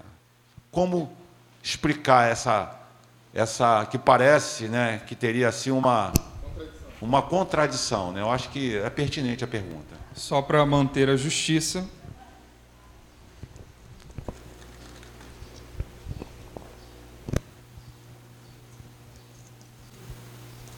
Pode começar, Paulo. Você tem Amém. um a dois minutos para tentar responder essa pergunta. Eu sei que é difícil, né? Mas peço a compreensão dos irmãos. Tenho certeza que está sendo produtivo. Amém? Amém. Glória a Deus. Amém. Justificação pela fé. Antes de eu chegar nas obras, é interessante que a gente pensa em justificação, nós que somos metodistas, também é algo que marcou a vida de John Wesley. Justificação pela fé, ela não começa em Lutero e nem mesmo em Wesley, e nem mesmo em Paulo. Ela começa em Abacuque. Abacuque cita a justificação pela fé, Paulo aí faz a sua leitura, a sua interpretação e declara que o justo viverá pela fé, também uma leitura de Abacuque. Martinho Lutero, entre seus dramas e conflitos morais e tudo mais, a sua luta para vencer o pecado, ele e as suas obras, não é mesmo? Porque ele praticava muitas obras tentando a sua expiação dos pecados, tentando se libertar dos pecados pelas suas obras. Ele se sente confortável ao ler essas declarações de Paulo e Abacuque dizendo que ó, o justo vai viver pela fé. Isso tranquiliza-lhe de uma certa forma que talvez podemos dizer até não seria muito adequado, mas a sua conversão, não é o caso. John Wesley ele vai ler é, o comentário de Lutero sobre isso, na sua carta aos Romanos, sobre o comentário que o justo viverá pela fé. E é um Wesley no momento em que ele, até antes desse momento que ele está agora na rua Aldersgate, ele tinha muito medo da morte, ele fazia obras também é, visando a salvação, um Wesley antes de Aldergate. E quando ele é finalmente é, inundado pelo Espírito Santo e ele clareia sua mente dizendo que o justo vai viver pela fé, que engraçado, não é? A mesma frase que mudou Paulo, que mudou Lutero, agora muda Wesley. O justo vai viver pela fé. Então aquele Wesley que tinha medo da morte torna-se uma nova pessoa. Ele não pratica mais obras querendo buscar salvação. Mas o que, que acontece então? Qual é a relação entre obras e a salvação ou a justificação? Wesley, depois da experiência de Aldersgate, depois do coração aquecido, depois de sentir o seu coração estranhamente aquecido de uma forma que ele confiava em Cristo, somente em Jesus Cristo, para remover e limpar completamente seus pecados, ele não precisa mais fazer boas obras para que ele seja salvo. Ele entendeu que Jesus Cristo justificou ele. Ele é justo agora. Ele é amigo de Deus agora. Ele, ele tem a filiação de Deus agora, porque ele compreendeu que ele foi justo, foi feito justo pelo sangue e pelo sacrifício de Jesus Cristo. O que, que muda? Muda que agora a filantropia, as suas questões de auxílio às causas sociais e tudo mais, as suas boas obras, elas não acontecem mais porque ele quer comprar a salvação. Elas acontecem naturalmente. Ao passo que Tiago vai dizer isso que, olha só, as suas boas obras elas têm que estar presentes. Porque não existe um cristão que não faz boas obras. Só que essas boas obras elas acontecem geradas no coração do cristão de uma forma que é natural. Você está entregando cesta básica porque é natural. Você que é regenerado pelo Espírito Santo, você que foi justificado, é algo natural. As obras vão acontecendo e te acompanhando naturalmente, porque você foi salvo, lavado pelo sangue de Jesus Cristo. Isso você sequer vai pensar. Se você foi lavado, regenerado pelo Espírito Santo de Deus, você sequer vai pensar que está fazendo boas obras para comprar salvação. Você só vai fazer boas obras. É consequência da ação regeneradora do Espírito Santo que, se, que te justificou. Ela não compra a salvação, ela não vai te levar para o céu, mas você faz porque você é salvo. Amém. Mais algum comentário? Algum acréscimo? Só complementar que, assim, o que diferencia a gente dos católicos é isso. Os católicos creem que a salvação é obtida pela fé, mas também pelas obras. Nós não cremos assim. Nós cremos que fazemos boas obras porque somos salvos. Qualquer boa obra que fizemos ou que possamos fazer, como a Escritura diz, é preparada de antemão por Deus, que nos capacita a fazer essas boas obras. E as boas obras se tornam, se tornam um, uma, uma matéria tão importante dentro da fé cristã que a palavra de Deus fala que os salvos serão, serão julgados naquele grande dia pelas suas obras. Nós apresentaremos diante de Deus as nossas obras e seremos julgados. Acredito que o, a questão do galardão tenha a ver com essa questão das obras e talvez até o nosso serviço, nosso nível de serviço ou de liderança dentro da Nova Jerusalém terá a ver com as obras que a gente praticou aqui na Terra. Então, as obras são importantes para o cristão evangélico, protestante, Porém, nós não entendemos que, a que são através das obras que nós somos salvos. É isso. Amém. Bem respondido, pastor. O pastor Miguel é exigente na hora de, de pegar uma, uma resposta, né? Cássio, a palavra está com você. Eu fiz, eu fiz umas quatro aqui, mas eu vou escolher uma. Não, foram três. É... Ah, sério, tem um texto. A gente falou sobre política no início, né? Que a, a, a, politicagem, né? Principalmente não deveria entrar dentro dos nossos templos, do nosso culto. Não sei qual dos dois falou sobre não trazer políticos de fora para falar aqui no momento de culto, que o culto é o culto, né? Mas é, será que não falta, então, na igreja, uma proatividade de trazer a política numa quinta-feira, numa sexta-feira, no momento que não é o culto, para chamar o bairro, inclusive, para pensar a política local? Será que não falta essa proatividade nossa porque a gente já demonizou um lado e não quer fazer o outro? Será que, será que existe isso ou é a gente não faz porque assim, não precisa mesmo?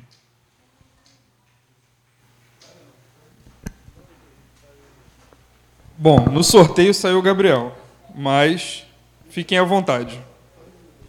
É, eu acho a sua pergunta muito oportuna, muito interessante. E com com o tempo que eu tenho de caminhada, assim, e partindo para a minha área profissional, né, e quando você começa a estudar a história do metodismo, a, a política é muito mais do que esse rótulo que nós temos aí, com uma visão estigmatizada, uma visão negativa no cotidiano. Né? Agora, a política ela é uma ciência. Ela é uma ciência que tem mais de 25 séculos de tradição enquanto, por exemplo, o cristianismo tem 20, 21 séculos. 500 anos antes de Cristo, Platão já estava fundando a ciência política lá na Grécia. E antes de Lutero realizar em 1513 a reforma protestante, cerca de 10 anos antes, é, o Nicolau Maquiavel estava sendo o pai da ciência política moderna. E assim, como cristão, não tenho nenhum problema com a política ou com a ciência política.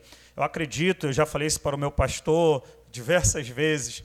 Eu acredito que a igreja poderia fazer isso que você disse, de trazer a política para cá, em qual sentido? Não de fazer parte de uma campanha, mas de instrumentalizar o nosso povo. E quando eu falo de instrumentalizar, eu falo de uma alfabetização política, para que quando o nosso povo receba um discurso, ele seja capaz de interpretar, identificar de onde vem aquela fala e qual é a pretensão daquela fala sabe? Para que o nosso povo estivesse é, antenado e não fosse tão é, inocente. E quando eu penso em metodismo, eu penso em política, eu penso em grandes nomes de pessoas cristãs que tiveram brilhantes atuações políticas. O Nelson Mandela foi alfabetizado em uma junta missionária. Nelson Mandela era membro da Igreja Metodista Unida da África do Sul. Ellen Johnson, que foi presidente da Libéria, Kofi Annan, em Gana, também um metodista, e até o João Cândido, né, que era daqui de Belfor Roxo e que liderou a revolta da Chibata, é, que 20 anos depois de, de, abolir a escravidão no Brasil, a Marinha do Brasil ainda aplica, aplicava chibatadas nos seus marinheiros.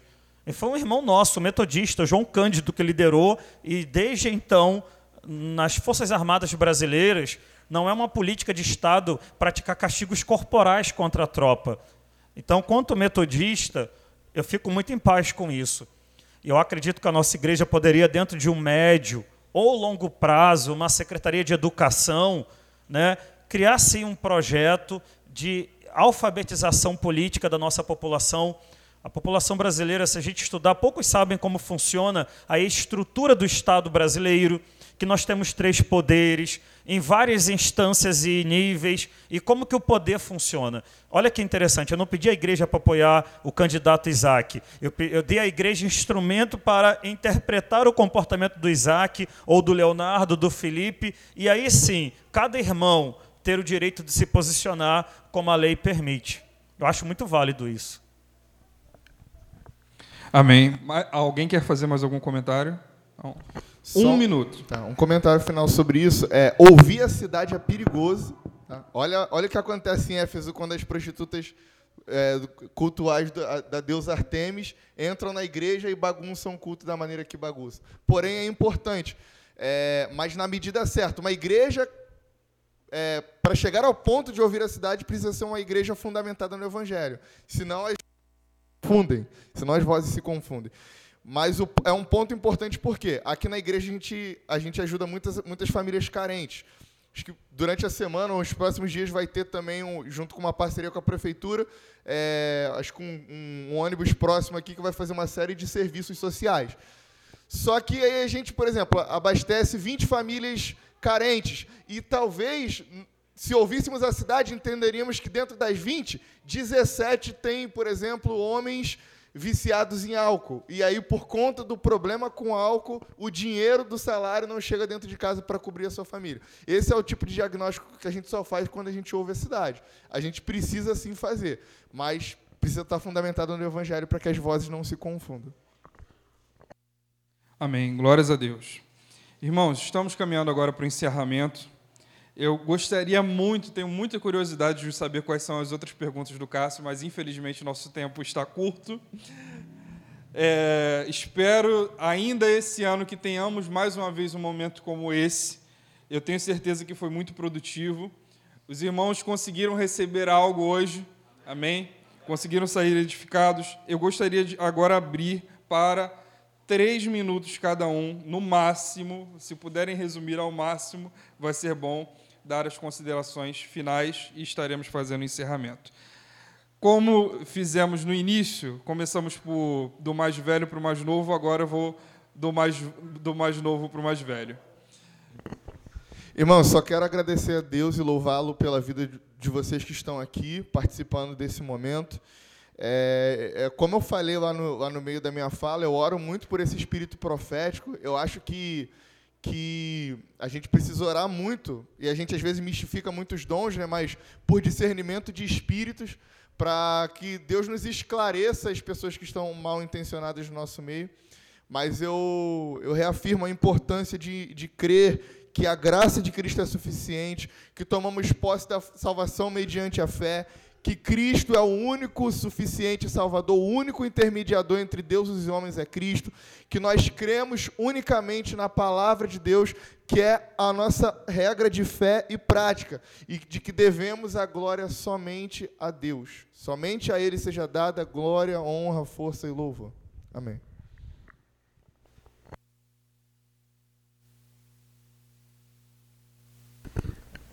Eu quero desde já agradecer o convite, deixar aqui um abraço do pastor Ricardo, da Igreja Metodista Wesleyana de Piabetá.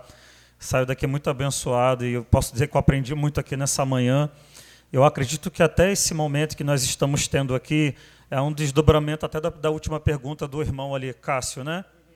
E eu, o que eu posso dizer para a igreja, a mesma coisa que a missionária Kelly nos trouxe quando nós iniciamos lá no Ser Forte há um tempo atrás.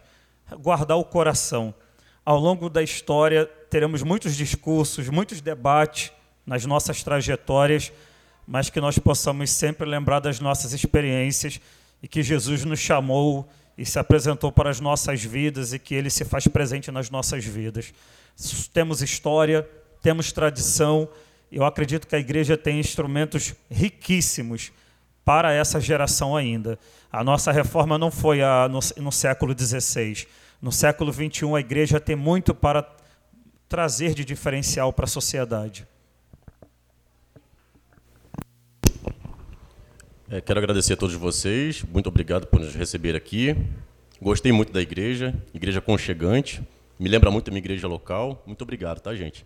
E a mensagem que eu deixo para terminar isso é simplesmente abordando tudo que a gente já trabalhou, que a reforma ela prossegue, né? Como nós falamos anteriormente, não é uma reforma, mas são reformas. E nós, é, que temos essa herança dessa tradição wesleyana, nós temos uma teologia, que é a teologia wesleyana, é uma tradição de uma teologia prática, uma presença pública presente na sociedade, participando, sendo coparticipante, e nós acreditamos na vida antes da morte não é mesmo? Nós acreditamos que a salvação não é algo presente somente para o futuro, mas ela é experimentada agora, e como ela é experimentada agora, nós estamos vivos, lutaremos pela dignidade humana, pela pregação do Evangelho de Jesus Cristo e para o bem-estar de toda a comunidade, independente de ser cristão ou não. Eu agradeço a todos vocês, muito obrigado, meus amigos. Que Deus abençoe a vida de todos.